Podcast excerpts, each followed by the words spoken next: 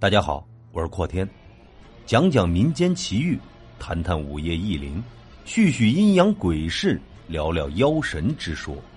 欢迎收听由阔天为您带来的短小鬼故事。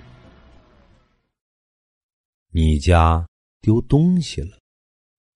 有个人在公司上班的时候，接到一个陌生的电话，对方只说了一句话。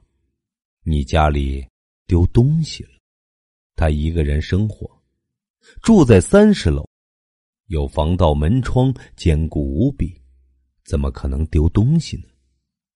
没等他发问，对方已经挂断了电话，拨过去却是关机。下班回到家，他仔细查看了家里所有的东西，存折、首饰。笔记本电脑什么都没丢，他才松了一口气，认为白天的神秘电话不过是恶作剧。